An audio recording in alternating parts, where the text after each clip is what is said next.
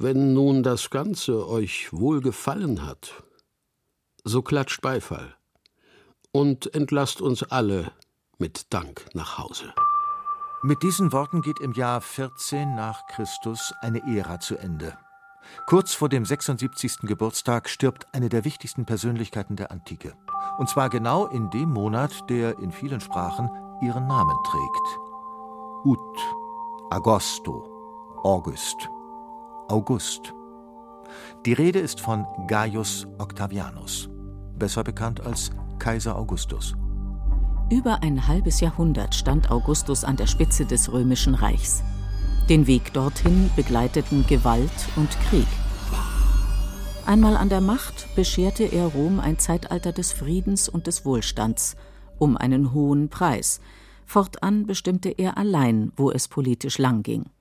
Augustus ist einer der prominentesten Männer des alten Roms. Wer die Weihnachtsgeschichte nach Lukas kennt, ist seinem Namen begegnet. Der Regensburger Altphilologe Dr. Wilhelm Pfaffel über die Herkunft dieses bedeutenden Römers. Die Familie von Augustus gehörte ja nicht gerade zu den Spitzen der römischen Gesellschaft. Im Gegenteil, sie war eher unbedeutend. Augustus verlor mit vier Jahren seinen leiblichen Vater, doch er hatte das Glück, der Enkel von Julius Caesars Schwester zu sein. Caesar selbst war nämlich lange kinderlos und kümmerte sich stets um ihn. Im Jahr 44 vor Christus adoptierte er dann seinen mittlerweile 18-jährigen Großneffen, um sich auf diese Weise einen Erben zu sichern. Wie wir heute wissen, war das keineswegs zu früh. Noch im selben Jahr wird Caesar an den Iden des März ermordet. In Rom herrscht Chaos. Der Senat, unter der Diktatur Cäsars an den Rand der Bedeutungslosigkeit gedrängt, versucht, die ihm verfassungsgemäß zustehende Kontrolle über den Staat zurückzuerlangen. Ganz andere Ziele verfolgt Marcus Antonius, ein langjähriger Weggefährte Cäsars. Genau wie der ermordete Diktator will er die absolute Macht über Rom. Und schließlich ist da der junge Augustus, ein unbeschriebenes Blatt, doch immerhin der gesetzliche Erbe Julius Caesars. Auch er fest entschlossen, seinem Adoptivvater als mächtigster Mann in Rom nachzufolgen. Für den gerade mal 18-Jährigen, dem es an politischer und militärischer Erfahrung mangelt, sieht es anfangs nicht gut aus. Zwar schafft er es, sich der Treue von Cäsars ehemaligen Soldaten zu versichern, Dennoch droht er gleich zu Beginn seiner Karriere in Bedeutungslosigkeit zu versinken. Das oberste Ziel von Augustus musste es in diesen Tagen sein, Rückhalt in der Gesellschaft zu bekommen. Deshalb machte er den römischen Bürgern ein Geschenk. Gemäß dem Testament seines ermordeten Adoptivvaters Caesar ließ er jedem Bürger 300 Sesterzen auszahlen. Das war eine beträchtliche Summe, von der man einige Monate gut leben konnte. Damit liegt Augustus im Rennen um die Vorherrschaft in Rom plötzlich in aussichtsreicher Position. Das versucht der Senat für sich zu nutzen. Er drängt Augustus in eine Konfrontation mit Marcus Antonius und hofft, aus dem Kampf um die Macht als lachender Dritter hervorzugehen. Sowohl Augustus als auch Antonius erkennen gerade noch rechtzeitig, was gespielt wird. Anstatt sich gegenseitig auszuschalten, verbünden sie sich 43 vor Christus mit einem weiteren Politiker namens Lepidus zum sogenannten Triumvirat. Sie reißen die Macht über Rom an sich und machen den Senat politisch bedeutungslos. Die drei gehen rücksichtslos vor. Aufstände werden blutig niedergeschlagen, politische Gegner unter einem Vorwand für vogelfrei erklärt. Mit den Unglücklichen wird dann kurzer Prozess gemacht. Ihre abgeschlagenen Köpfe und Gliedmaßen werden zur Abschreckung auf dem zentralen Platz Roms, dem Forum, ausgestellt. Das Bündnis ist nicht für die Ewigkeit gedacht. 36 vor Christus, als die Umstände es erlauben, stellt Augustus den bedeutungslos gewordenen Lepidus politisch kalt. Der Kampf um die Macht wird zum Zweikampf zwischen Augustus und Antonius. Augustus ist der beliebtere von beiden. Er kümmert sich um die Belange des Volkes und gilt als Musterbeispiel für einen tugendhaften Lebenswandel. Antonius dagegen hat seine Aufmerksamkeit, wie vor ihm schon Cäsar, der ägyptischen Königin Kleopatra zugewandt. Sein Verhältnis mit dem sündigen Weib stößt in Rom auf großes Missfallen. Augustus nutzte die negative Stimmung gegenüber Antonius. Er stellte ihn als potenzielle Gefahr für Rom dar, als einen Mann, der nicht davor zurückschrecken würde, die römische Seele nach Ägypten zu verkaufen. Damit wusste er ganz Italien hinter sich, als er schließlich gegen Antonius in den Krieg zog. Austragungsort der Schlacht ist die Gegend um Actium, eine flache Halbinsel an der griechischen Westküste. Da es sich bei Ägypten um eine Seemacht handelt, muss die Entscheidung zu Wasser gesucht werden. Augustus und seinen Feldherren gelingt es, die Nachschubwege von Antonius und Kleopatra abzuschneiden und so deren Lager auszuhungern. Bald zeigt sich, Antonius ist chancenlos. Zusammen mit Kleopatra entschließt er sich zur Flucht. Getrieben von der Hoffnung, die eigene Haut retten zu können, lässt Kleopatra Antonius fallen. Der begeht Selbstmord. Kleopatra aber versucht, Augustus mit Hilfe ihrer weiblichen Reize für sich zu gewinnen. Vergeblich. Was dann passiert, schildert der spätrömische Schriftsteller Cassius Dio so. Kleopatra legte das herrlichste Kleid an, schmückte sich aufs vornehmste, nahm alle Zeichen des Königtums in ihre Hände und ging aus dem Leben. Kein Mensch weiß genau, wie sie starb, denn nur einige kleine Einstiche waren in ihrem Arm festzustellen. Mit dem Sieg über Antonius und Kleopatra hat es Augustus geschafft. Er ist nun unumstritten der mächtigste Mann in Rom. Doch das ist ihm nicht genug. Er will die Alleinherrschaft. Das Schicksal seines Adoptivvaters Cäsar ist ihm eine Warnung. Er darf nicht den Fehler begehen, allzu offensichtlich als Diktator aufzutreten. Als gewiefter Stratege macht er etwas, das niemand erwartet hätte. Er erklärt all seine Beschlüsse aus der Zeit des Triumvirats für ungültig und gibt sämtliche Vollmachten, auch die absolute Kontrolle über das Heer, an den Senat zurück. Das machte Augustus ganz geschickt. Die freiwillige Rückgabe all seiner Ämter und Vorrechte, die verfehlte ihre Wirkung nicht. Er ordnete sich scheinbar wieder dem Senat unter und inszenierte sich erfolgreich als demütiger Diener des Volkes. Und die Bürger liebten ihn dafür, aber hinter den Kulissen sah die Sache völlig anders aus, denn der Senat tanzte ganz nach der Pfeife von Augustus. Nach und nach lässt sich Augustus vom Senat mit scheinbar unbedeutenden Sonderrechten ausstatten. Erst bei genauerem Hinsehen zeigt sich, er hat mehr Macht als je zuvor, beinahe unbegrenzt. So kann er zum Beispiel über weite Teile der römischen Provinzen fast uneingeschränkt verfügen. Er hat die Möglichkeit, wann immer es ihm beliebt, Senat und Volksversammlung einzuberufen, und er darf gegen alle Entscheidungen anderer Magistrate sein Veto einlegen. Doch dazu kommt es selten. Augustus sorgt durch seine Auctoritas dafür, dass sich alles in seinem Sinn entwickelt. Der lateinische Begriff Auctoritas steht für großes Ansehen und Einfluss und so sprechen sich die Senatoren mit ihm oder seinen engsten Vertrauten ab, ehe sie wichtige Entscheidungen treffen. Augustus Konzept einer geschickt getarnten Alleinherrschaft lässt sich mit einem Begriff zusammenfassen Prinzipat. Auch wenn heute von Kaiser Augustus gesprochen wird, er selbst hätte diesen Titel strikt abgelehnt. Er sah sich keineswegs als absolutistischen Herrscher, sondern vielmehr als primus inter pares, als ersten Bürger untergleichen. Aber eines muss man Augustus zugestehen. Das Wohl seines Landes oder zumindest seiner Interpretation davon, das hatte großen Stellenwert für ihn. In der Tat hat Rom Augustus viel zu verdanken. In den Res Gestae, einem von ihm selbst verfassten Tatenbericht, bemerkt er Viermal habe ich dem Staatsschatz mit meinen eigenen Mitteln ausgeholfen indem ich 150 Millionen Sesterzen den Verwaltern dieser Kasse übergeben habe. Ich habe die Kuria errichtet, einen Apollotempel auf dem Palatin mit Säulenhallen. Die kapitolinischen Tempel und das Theater des Pompeius ließ ich mit großem Aufwand wiederherstellen, ohne dass irgendeine Inschrift mit meinem Namen angebracht wurde. Sein umfangreiches Bauprogramm wertet Rom auf. Dies liegt nicht nur an repräsentativen Monumentalbauten, sondern auch an einer einfachen Festlegung. Augustus begrenzt die Maximalhöhe für neu zu bauende Mietshäuser auf 21 Meter. Das entspricht in etwa sieben Stockwerken und soll Gebäudeeinstürze mit Todesopfern verhindern. Ein anderes Problem in der Stadt ist die Brandgefahr. Die größte Straße ist sechseinhalb Meter breit. Die meisten Gassen messen keine drei Meter. Entsprechend schnell breitet sich Feuer aus und verwüstet ganze Straßenzüge. Nach einem verheerenden Großbrand im Jahr 6 vor Christus gründet Augustus die Organisation der Vigiles. 3500 Männer kümmern sich fortan um die Einhaltung der Brandschutzvorschriften und sind im Notfall schnell zur Stelle.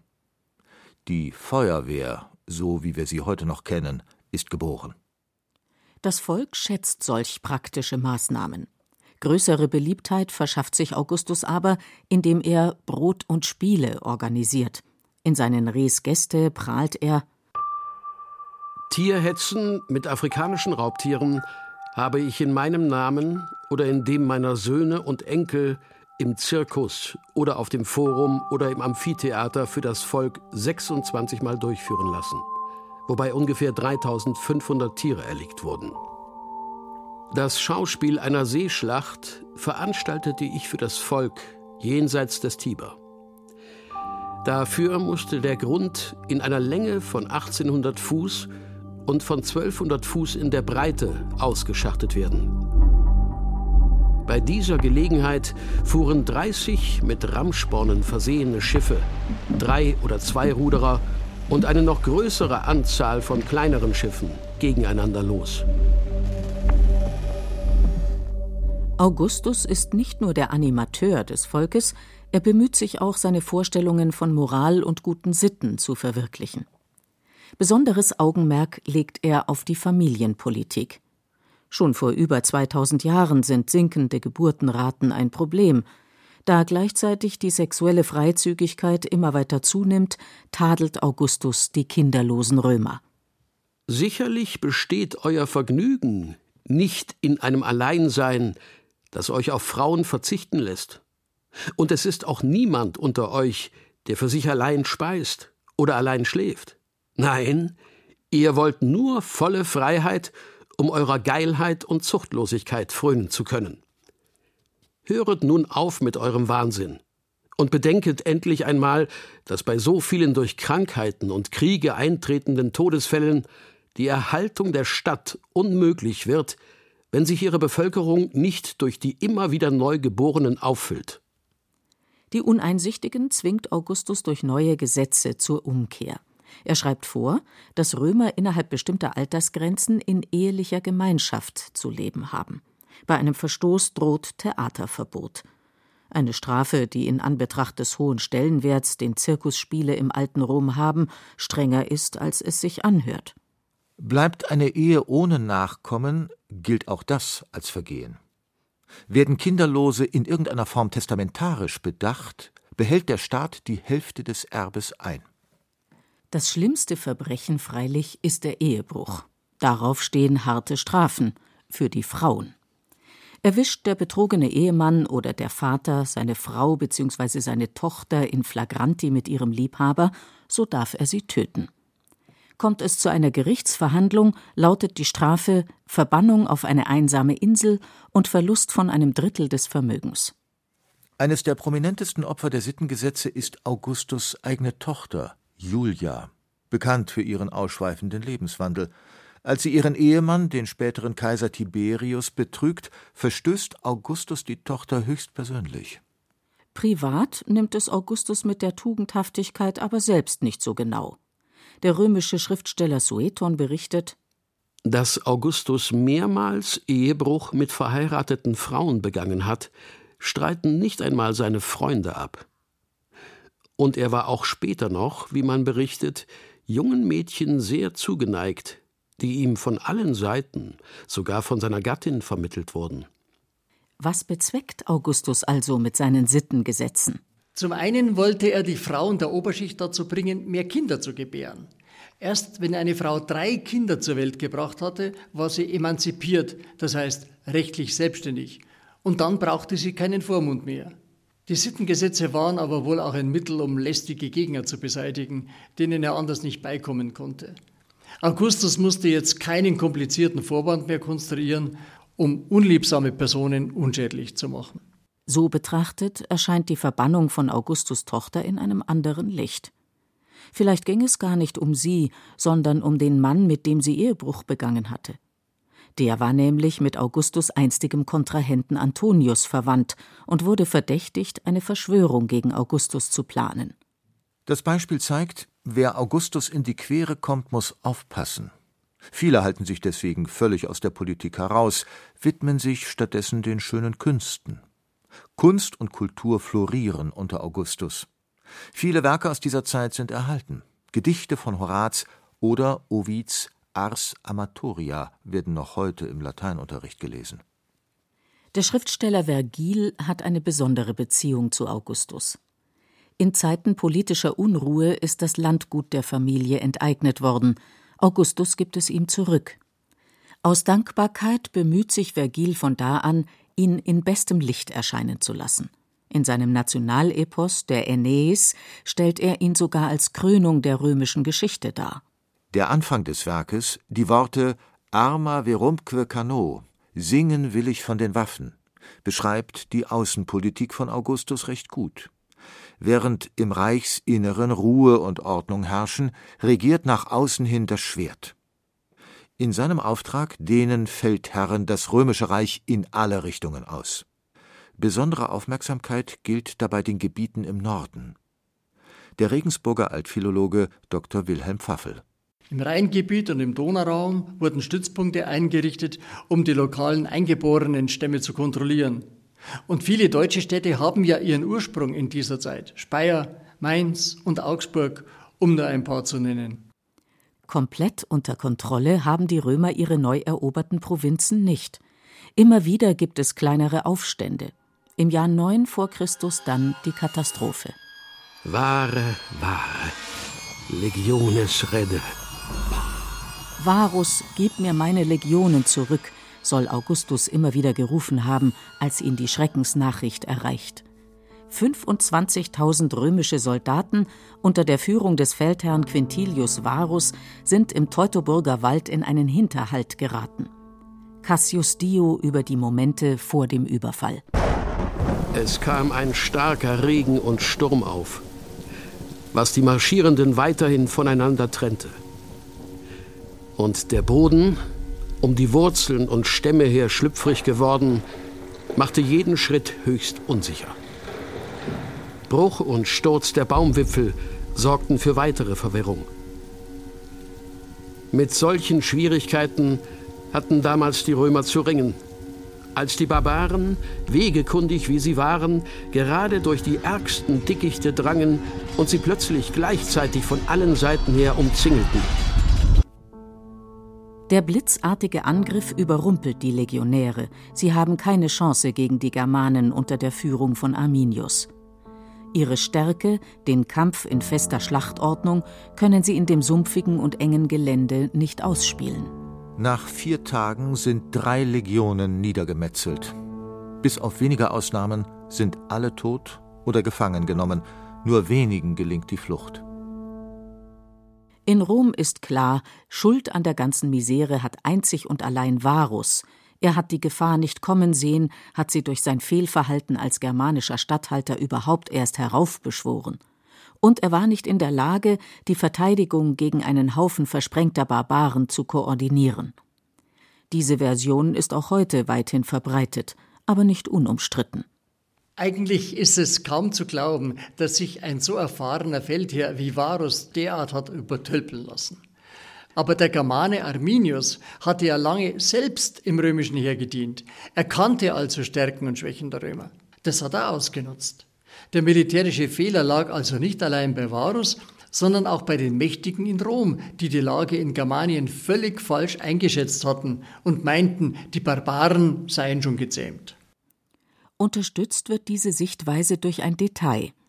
Die wenigen Soldaten, die Tod und Gefangenschaft entkommen sind, werden in Rom keineswegs respektvoll empfangen. Vielmehr ist überliefert, dass Augustus ihnen verboten hat, jemals wieder italienischen Boden zu betreten. Dahinter könnte der Wunsch gesteckt haben, zu verhindern, dass unangenehme Wahrheiten über die Schlacht bekannt werden. Seine Germanienpolitik ist kein Ruhmesblatt für Augustus.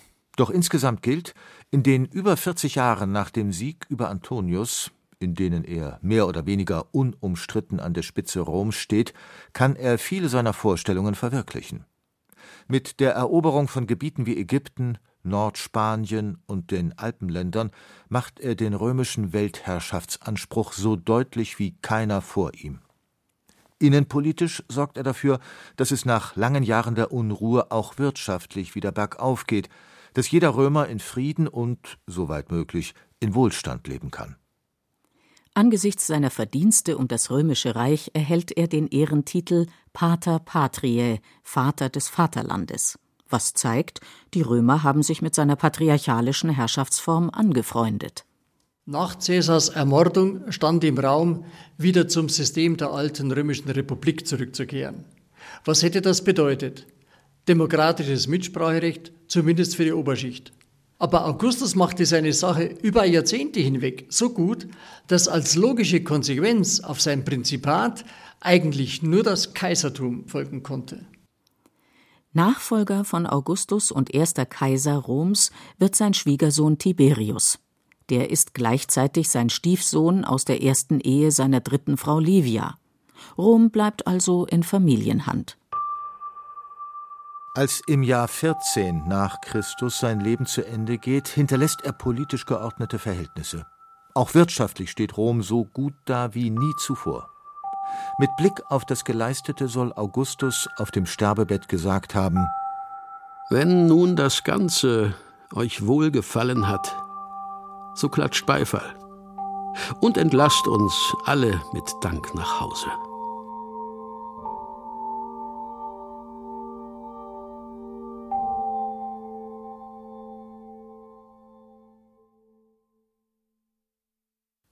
Sie hörten Gaius Octavianus Augustus von Vinzenz Völkel und Siegfried Höhne. Es sprachen Beate Himmelstoß, Andreas Neumann und Klaus Brockmeier. Technik Andreas Lucke. Regie Martin Trauner. Eine Sendung von Radio Wissen.